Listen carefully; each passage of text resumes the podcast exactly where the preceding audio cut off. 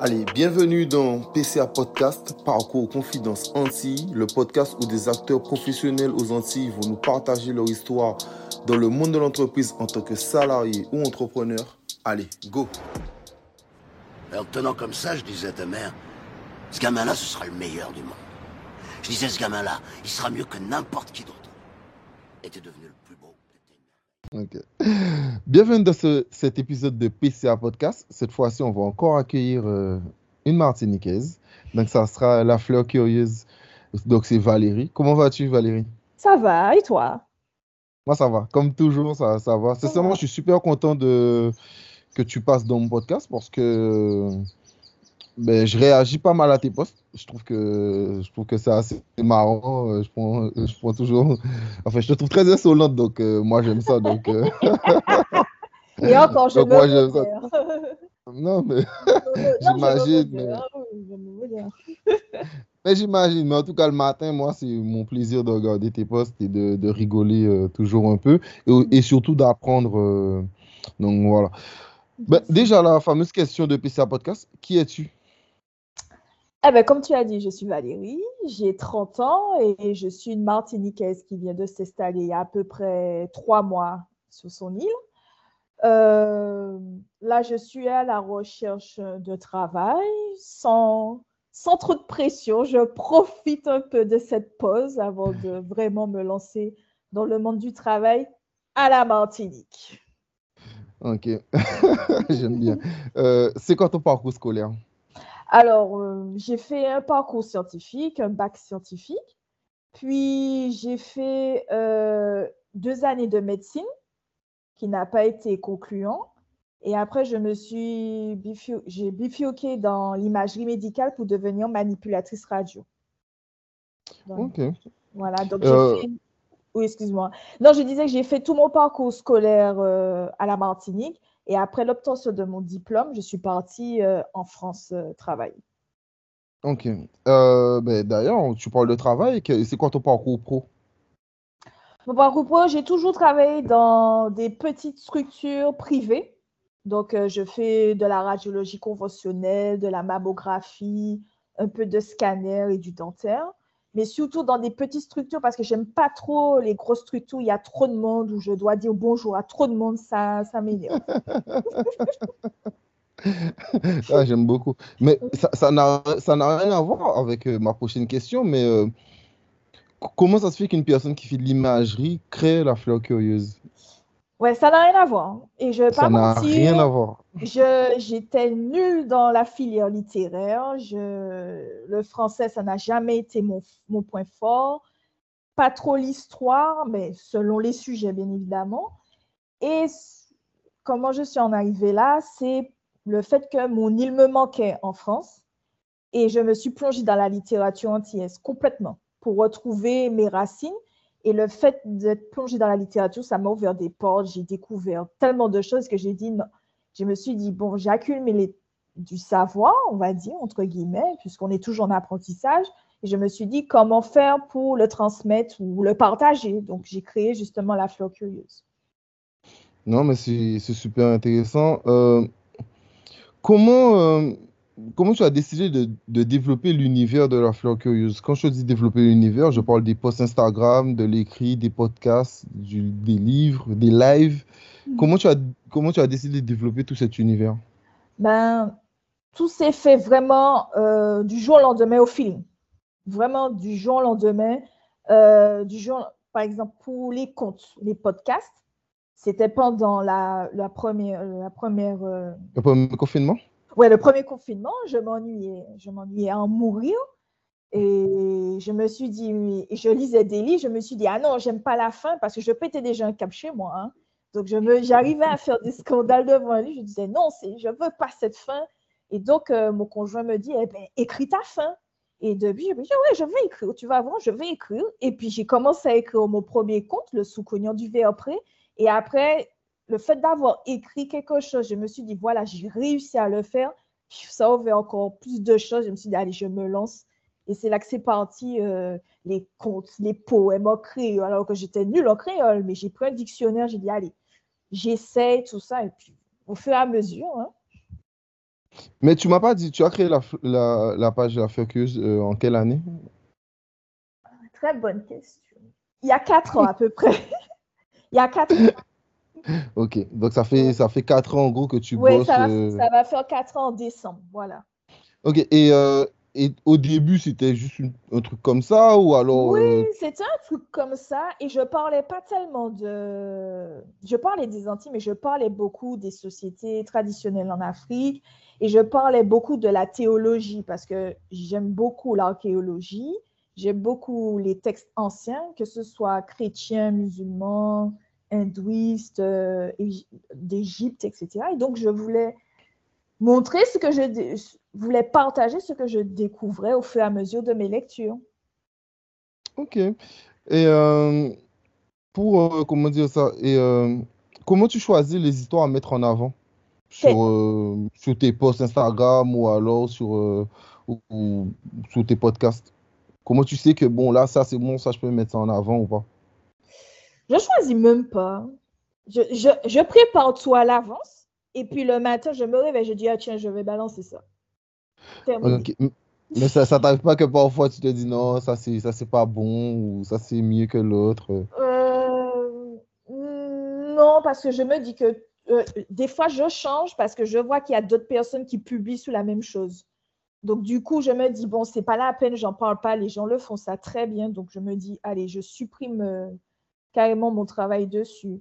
Mais sinon, c'est vraiment euh, du jour au lendemain, je- au feeling. Tout est préparé, bien évidemment, mais le, len- mais le jour même, je me dis, allez, je balance ça ou autre chose. Mais toujours en gardant l'esprit de modération, parce que je, au début, je n'avais pas de filtre. Et donc, c'est vrai que je pouvais heurter certaines personnes, ce que je peux comprendre. Donc, j'ai- j'apprends à modérer. Voilà.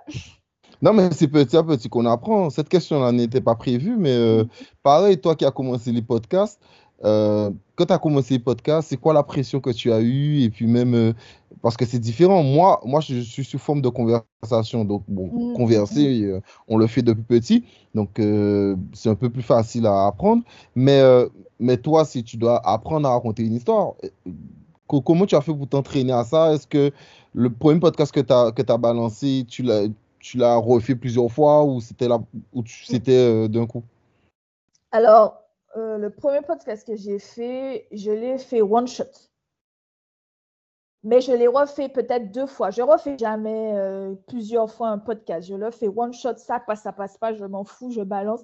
Parce que ça me prend trop de temps, trop d'énergie. Puis je veux que ce soit sur le moment. Donc, c'est toujours à chaque fois. Mes podcasts, c'est one shot et puis, puis après, quoi, et puis terminé.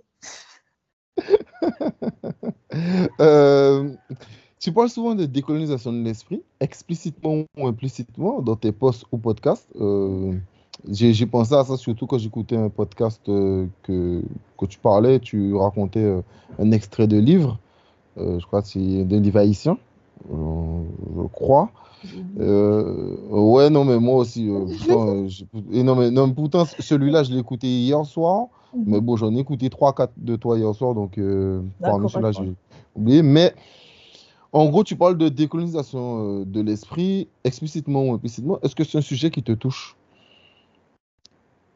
Ah oui, ça me touche énormément, de plus en plus. C'est depuis que je suis rentrée dans le monde de- des livres que j'ai découvert vraiment mon histoire, que je ne connaissais pas, même si j'étais martiniquais, je pensais savoir, mais je connaissais rien du tout.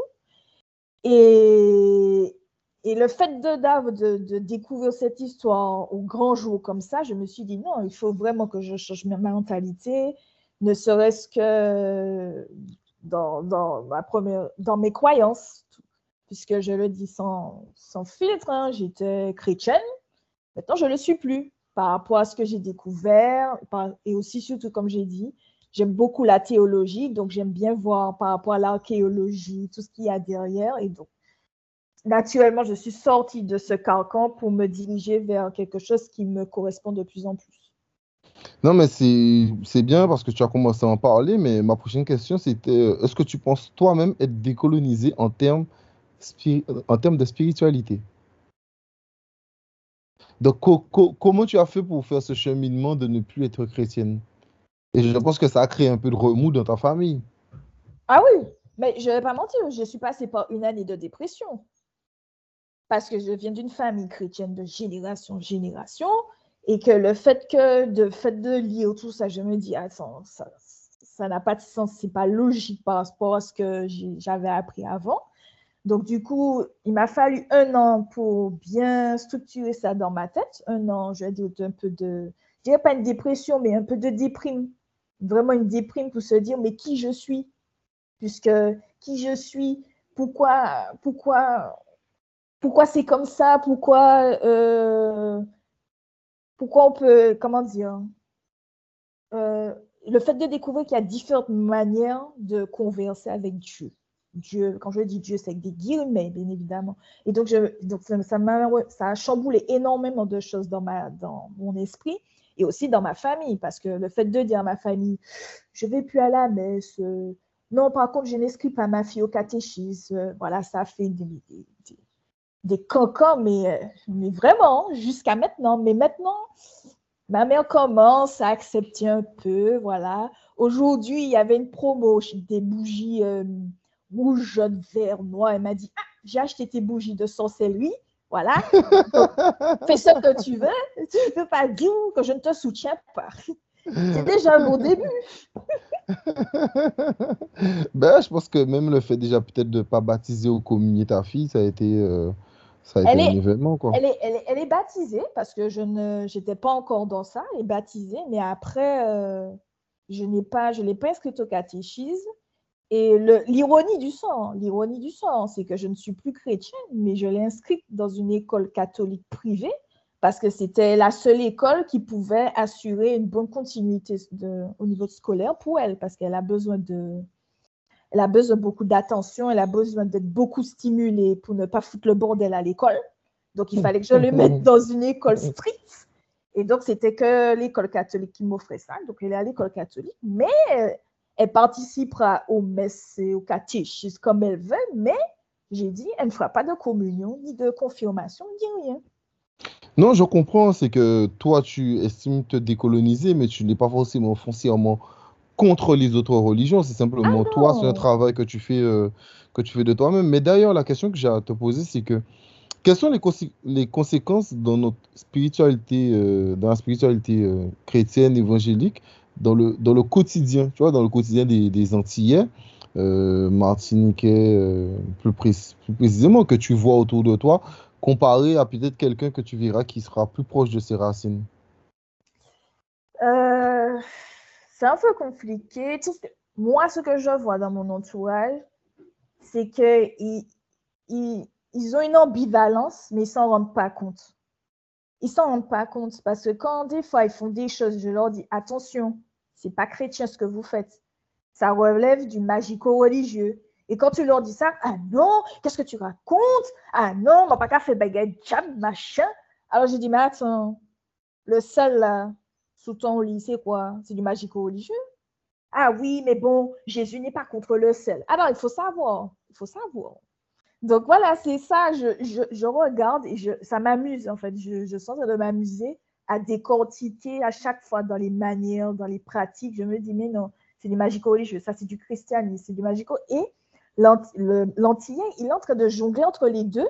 Et le pire dans tout ça, c'est que quand tu mets le point dessus, il va te dire non, hors de question. Donc voilà, il y a une espèce, il y a une espèce de résistance inconsciente et en même temps, il y a une assimilation derrière ça pour dire que c'est des diableries.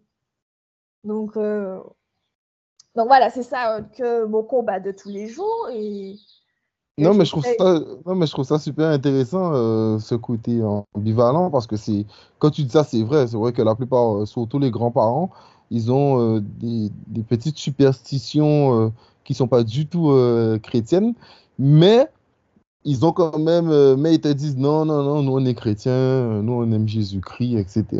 Mais ils ont, ils ont, quand même ce petit truc. Et mais le problème que je trouve aussi, c'est qu'on peut être chrétien, on peut être chrétien, mais il ne faut pas non plus renier son histoire. Parce que quand j'explique, par exemple, un truc qui est très tabou, qu'on dit, ben, vous savez, avant que vos aïeux quand je dis les aïeux, il n'y a pas que les Africains, on a un peu de Caraïbes, de Tamoul, etc. Mais je vais parler du côté Afrique. vos aïeux ont été, quand vos aïeux ont débarqué aux Antilles, ils n'étaient pas chrétiens.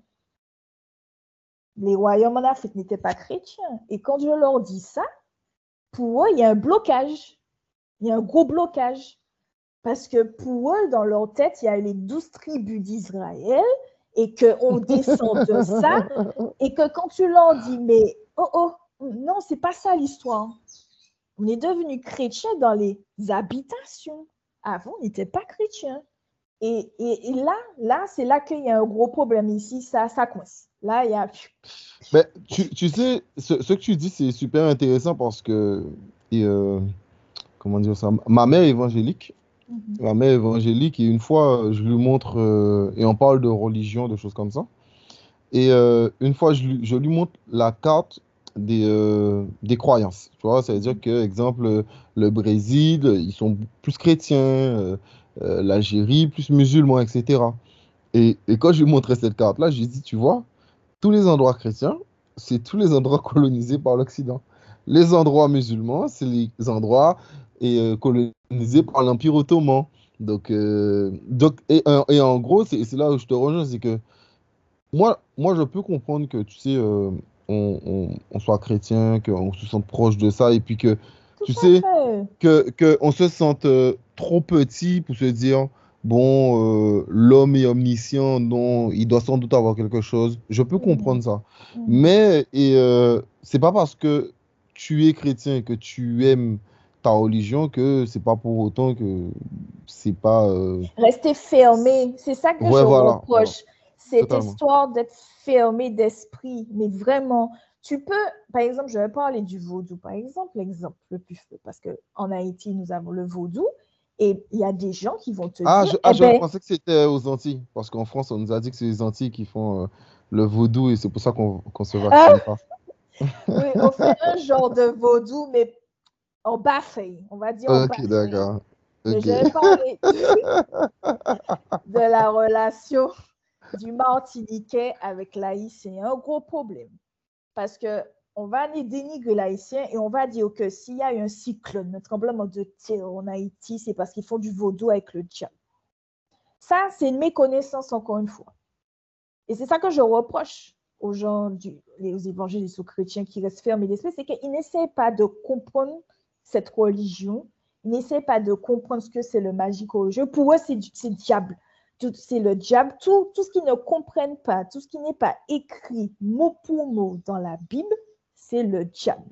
Et c'est ça que je leur reproche, alors que non, il y a différents moyens d'exprimer son amour à Dieu, aux divinités, et surtout l'amalgame de certains pour dire que oui, c'est polythéiste, alors que pas du tout.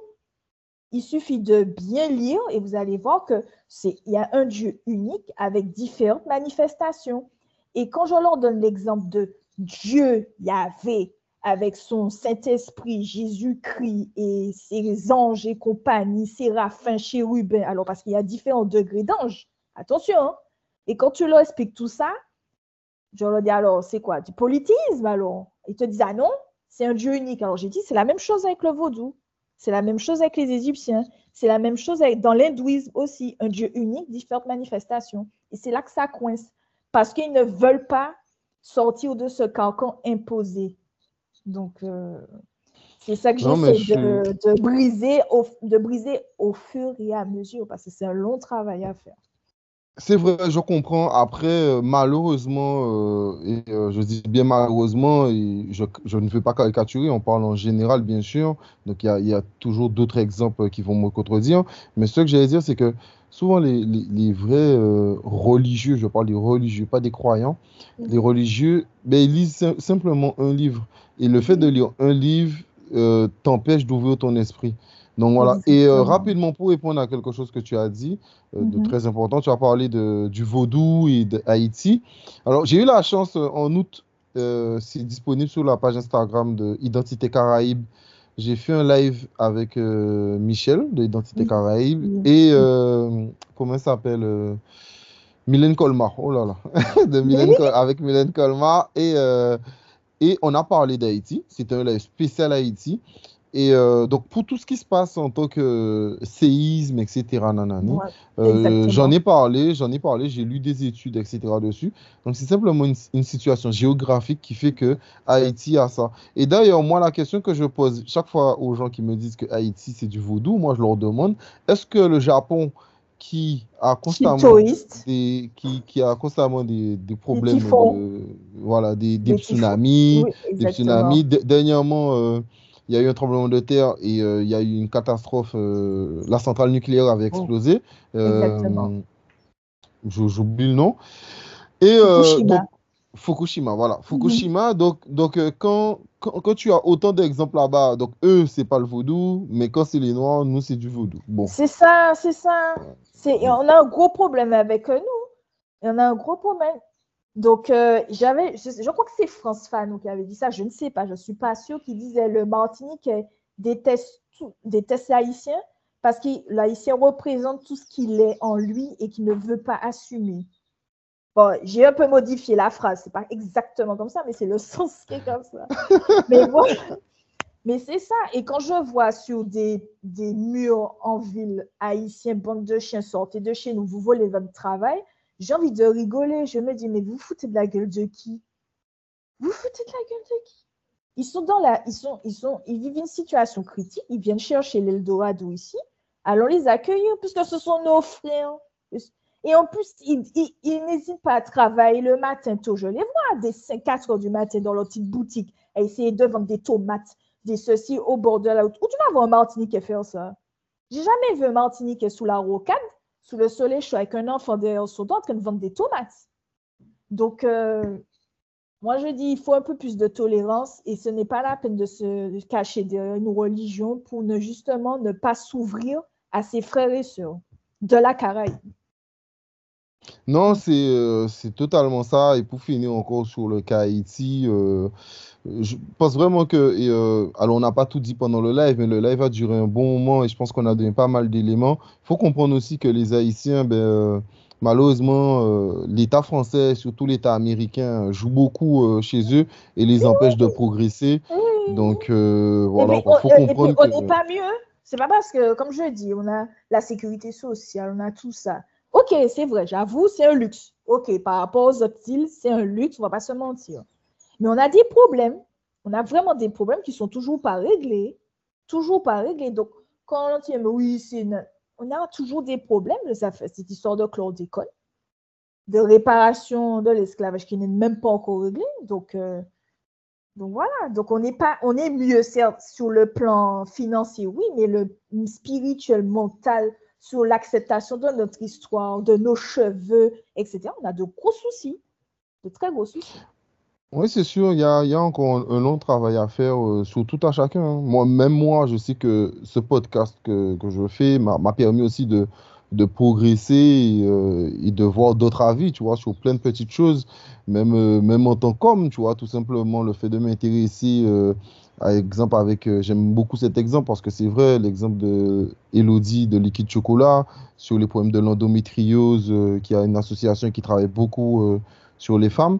Donc, même moi, le fait de lui parler, de l'écouter, ça me permet aussi de mieux comprendre ce problème-là. Donc, voilà. Quel est ton rapport avec ton île? Je sais qu'elle te manquait, donc ça a fait en sorte que tu reviennes définitivement, mais euh, c'est quoi ton rapport? Beaucoup d'amour et en même temps beaucoup, un peu de déception. Ok, on, on commence par l'amour, le positif. L'amour, l'amour, ouais. Bon, déjà, on va se mentir. Le soleil, c'est l'essence de la vie, l'essence. Bon, je bronze pas, mais bon, ça change rien, ok? je, je suis un mystère pour beaucoup de monde. Pourquoi je suis, je bronze pas? Mais écoutez, c'est ma couleur de peau, comme voulez-vous. Donc, je disais, l'essence, c'est le soleil, la plage. Puis le fait d'être, de voir des noirs, tu vois, ça me rassure. Puis de me dire, non, mais ça me rassure. Je, je, je- ça- j'avais envie, j'avais besoin de retrouver des gens qui me ressemblent. Quand je parle en français avec quelques tournures en créole, j'ai pas besoin de, de me, de, d'expliquer, j'ai pas besoin de traduire. Tu vois, on me comprend, on comprend mes chips, on comprend tout ça. Et donc, tout ça, ça me fait un concon de sécurité que j'avais vraiment besoin de, de retrouver. Et, le côté Déception? Déception. Déception, c'est que une bonne partie des habitants de cette île disent oui, il faut retrouver nos valeurs, il faut manger local, tout ça, mais ça ne les empêche pas d'aller acheter un dashing importé de l'Amérique du Sud. Et personnellement, ça me choque. Ça me choque. Que, alors qu'on est une île de dashing, bientôt on va vendre du fruit à pain du Pérou, il y a des Martiniquais qui vont en acheter sans problème. Donc ça, pour moi, c'est une sorte de déception où euh, l'augmentation de, la vie et le Martiniquais ne bronche pas. Ça passe. Et cette histoire de vouloir toujours euh, vivre euh, à la française européenne, alors qu'on est une île caribéenne, je suis d'accord, nous sommes français et européens, mais on a, mais c'est utopique de le penser, puisqu'on n'a pas la même histoire, on n'a pas la même culture, on n'a pas la même langue, les mêmes manières, et puis on n'a pas la même faune. Donc, il faut accepter que nous sommes, nous sommes à part, que nous avons nos spécificités et qu'il faut justement les valoriser. Donc, euh, moi, je suis déçue hein, de voir que mon île, où il y a 30% de pauvreté, est la première euh, au niveau de consommation de champagne au monde. Moi, je ne sais pas une fierté. Moi, je le dis, pour moi, je ne suis pas fière du tout. Tu m'aurais dit consommation de fruits à pain. Je te dis, ah ben oui, nous ni fruits à pain, les virer, oui. Mais champagne, non, franchement, non. J'ai dit non. C'est pour ça que je suis un peu déçue.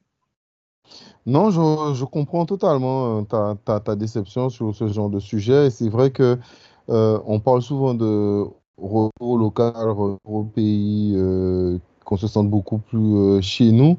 Mais c'est vrai qu'on. Ben, je prends un exemple banal parfois, mais on n'a aucun. On, on, va pas encore assez chez les primeurs. Il y a des primeurs antillais qui, qui, qui, ont leur propre primeur et on peut aller chez eux directement prendre nos fruits et légumes, sachant que ce sont des fruits de saison, donc euh, ça c'est top. Et euh, j'aimerais te rassurer sur quelque chose. Tu as dit que le prix, euh, les prix augmentent et que ça ne fait pas broncher le martiniquais, mais je te rassure, ça ne fait pas broncher non plus le français, car aujourd'hui mm. qu'on fait le podcast, il y a certains endroits en France, l'essence est passée à 2,05 centimes. Donc donc le français non plus, euh, ça ne le dérange pas. À vrai dire, je ne sais pas si... Euh, le pain augmenté, le pain augmente, la bière augmente. Euh.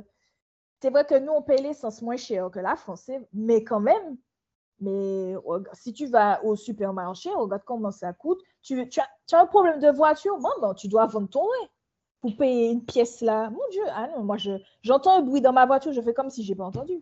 Mais,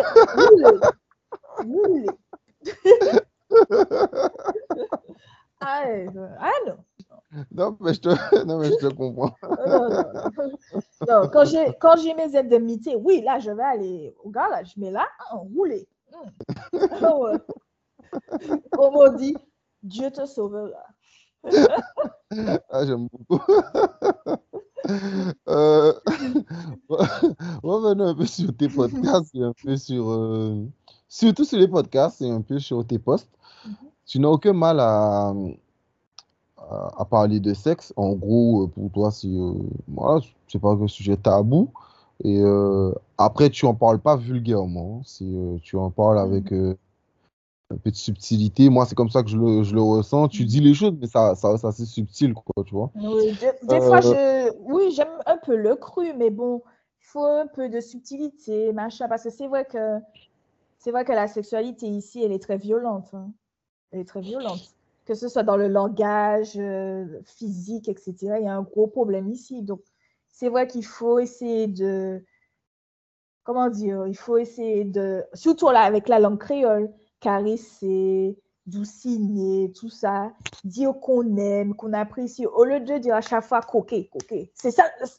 Genre, c'est le seul mot qui existe pour parler de ça, coquet. Alors qu'il y a plein d'autres choses de subtilité que je trouve pas mal à développer. Non, c'est encore intéressant ce que tu dis parce que euh, j'ai un podcast avec Méline qui est professeur, euh, qui est une professeure de créole en Guadeloupe. Mm-hmm. Et on parlait de ça. On parlait de pourquoi on parle pas, euh, pourquoi on parle pas d'amour en créole. Pourquoi on parle que quand on est énervé. Et, c'était assez intéressant. Et je pense que c'est un sujet encore qu'il faut creuser parce que c'est vrai qu'on on en parle souvent euh, au moment de l'énervement, euh, pour insulter, pour dire des choses, ou alors de temps en temps pour faire des blagues.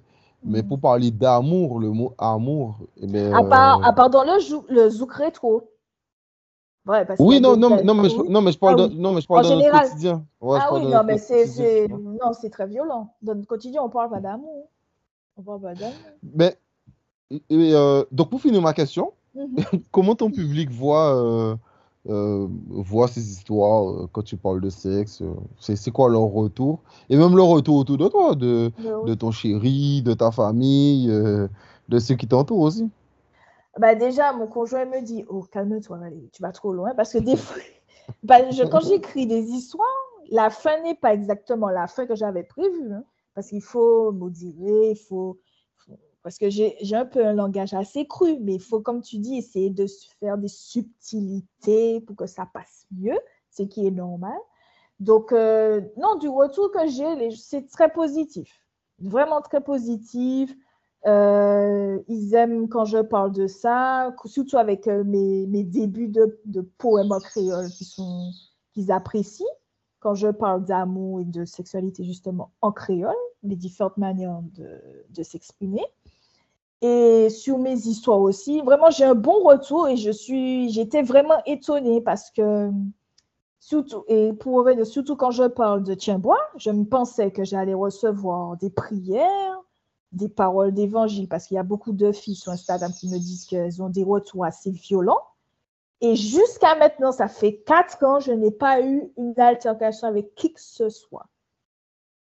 Parce que je pense, enfin, je blague beaucoup, hein, mais je pense qu'il y en a certains qui me prennent au sérieux quand je dis que si tu me fais chier, je prends une poule et je vais sur le quatre chemins pour toi. Je pense que je... non, mais il y a vraiment des gens qui me prennent vraiment au sérieux. Tant mieux, parce qu'elle n'a pas fait moins chier. C'est ça le. Euh, j'ai été bercé jeune par euh, Benzo. Et euh, est-ce que toi, tu te vois comme la nouvelle Benzo?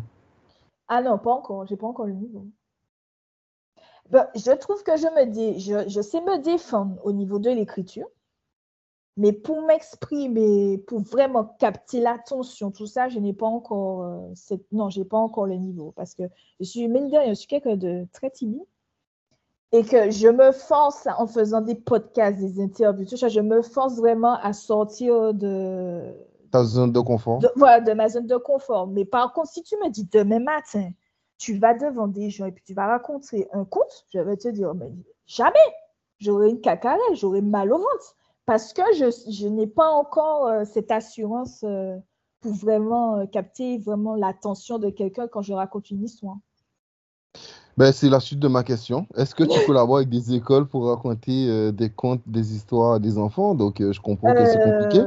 Ouais, c'est compliqué. Pas encore, parce que je n'écris pas d'histoire pour enfants. Je n'ai pas, j'en arrive pas. J'essaie, je fais juste euh, pour ma fille qui a 10 ans, j'essaie d'adapter certains contes pour elle, mais j'ai pas encore eu l'occasion de vraiment écrire des histoires pour les enfants et de travailler avec les enfants parce que ça demande du temps, de la patience et il faut beaucoup de pédagogie et je vais pas mentir, je suis pas douée avec les enfants. Donc, euh, mais c'est encore un travail à faire sur moi-même. Non, mais c'est bien. Mais et, euh, des collaborations, je pense que tu en as déjà fait, euh, peut-être à la radio ou d'autres endroits. euh. Oui, oui, oui, vite fait, ça commence. Comme je viens d'arriver, ça commence un peu à se mettre en place. Non, mais Mais après, vu, vu- vu que tu as une grosse communauté, je pensais que tu avais déjà un peu plus de sollicitations. Peut-être que tu en as, mais tu dis pas forcément oui à tout. Oui, je dis pas oui à tout parce que je j'ai encore du mal à, à m'exprimer. J'ai beaucoup de mal. Euh, Il y a des fois, j'ai beaucoup d'idées du coup, je peux te sortir des choses. Tu vas me dire, mais qu'est-ce qu'elle raconte? Elle est en train de manger des mots, tout ça. Donc, c'est vraiment un travail que je fais pour, sur moi parce que, voilà, comme j'ai dit, j'étais pas forte en français, donc je reviens de loin. Déjà, écrire une phrase sans faute, ça a été beaucoup de travail sur moi-même. Donc, maintenant, pour travailler mon oral, oui, j'ai encore beaucoup de boulot à faire. Tu, tu n'as aucun mal à parler de médecine au pays. Euh, pourquoi et est-ce que pour toi c'est si important que ça d'en parler? Oui, c'est important parce que tout a commencé quand, ben, quand j'étais en France. Euh, j'avais beaucoup d'infections, que ce soit urinaire, au niveau de la gorge, tout ça. Et je me suis dit, je ne peux pas être tout le temps sous antibiotiques. Ce n'est pas une vie. Ma vie ne peut pas se résumer à prendre des cachets. Donc, j'ai cherché des alternatives. Et voilà, et je suis tombée justement dans l'univers des plantes. Voilà. Et donc, j'ai essayé de me soigner par moi-même. Ça a pris du temps, mais c'est une, c'est comme, une routine à donner à son corps pour que les effets soient plus actifs le plus rapidement que possible.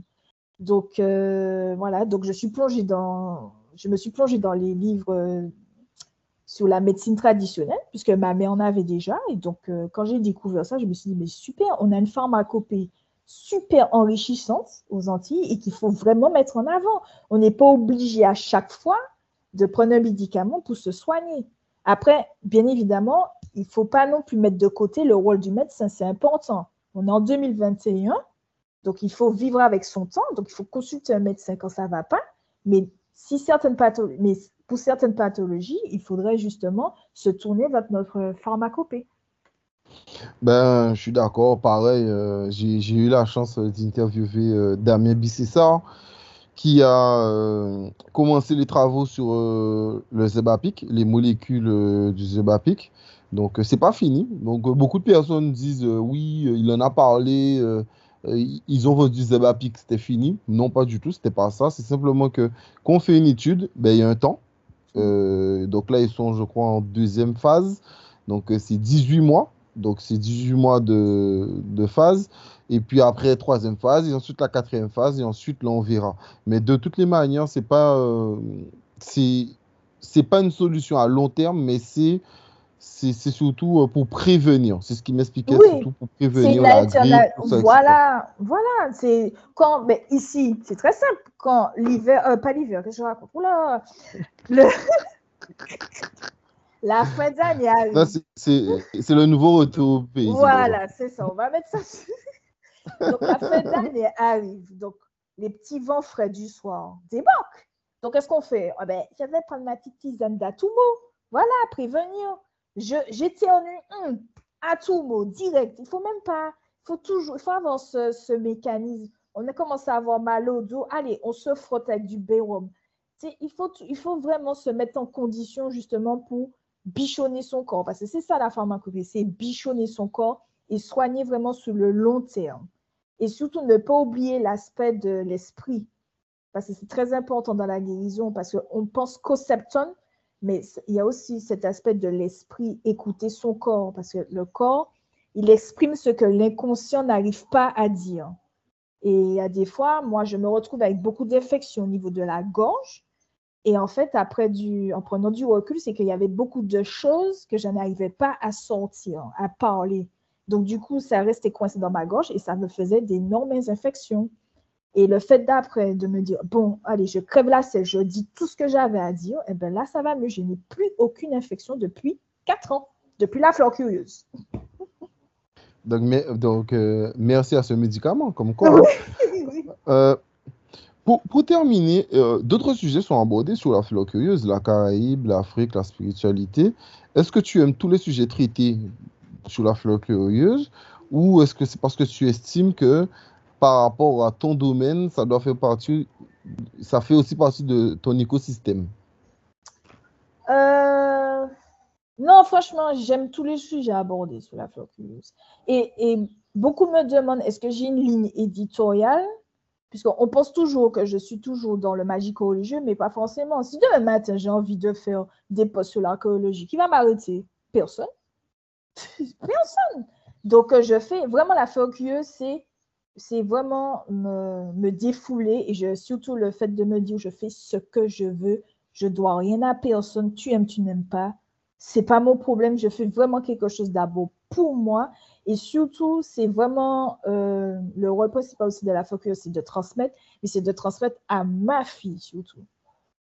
Parce que quand elle va me poser des questions, tout ça, je me dis, oh là, je vais partir dans tous les sens, je dire, oh, va devant l'ordinateur, tape ça, tu vas trouver un article dessus que maman a fait et tu vas trouver les réponses. Donc, c'est vraiment un, c'est une sorte de leg que je lui laisse, hein, que c'est vraiment pour elle hein, que je fais ça. Non, mais c'est bien. Et, euh, une question qui n'était pas prévue, mais euh, mhm. étant donné que tu es euh, insolente, dans, parfois même sur certaines petites polémiques aux Antilles, je ne vais pas dire lesquelles, mais c'est ça.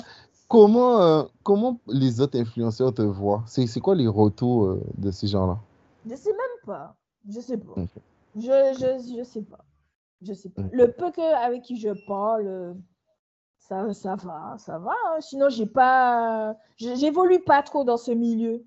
Voilà, je, faut dire que je m'en fous pas mal. hein, donc, euh, ah, non, mais je m'en fous pas. là, tu aimes, t'aimes pas. euh, On va, on, on peut dire des fois que je suis cocagne. hein, oui, bon, comme tout Martiniquais. Eh ben, bon Dieu.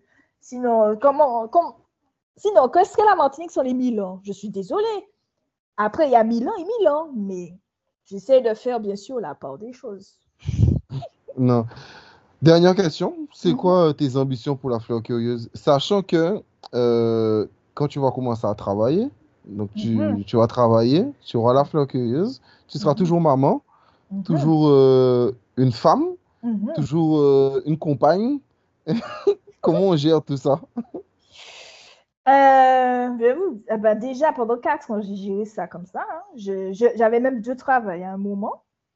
Euh, mais déjà, je n'ai pas la charge mentale chez moi. Déjà, euh, c'est 50-50.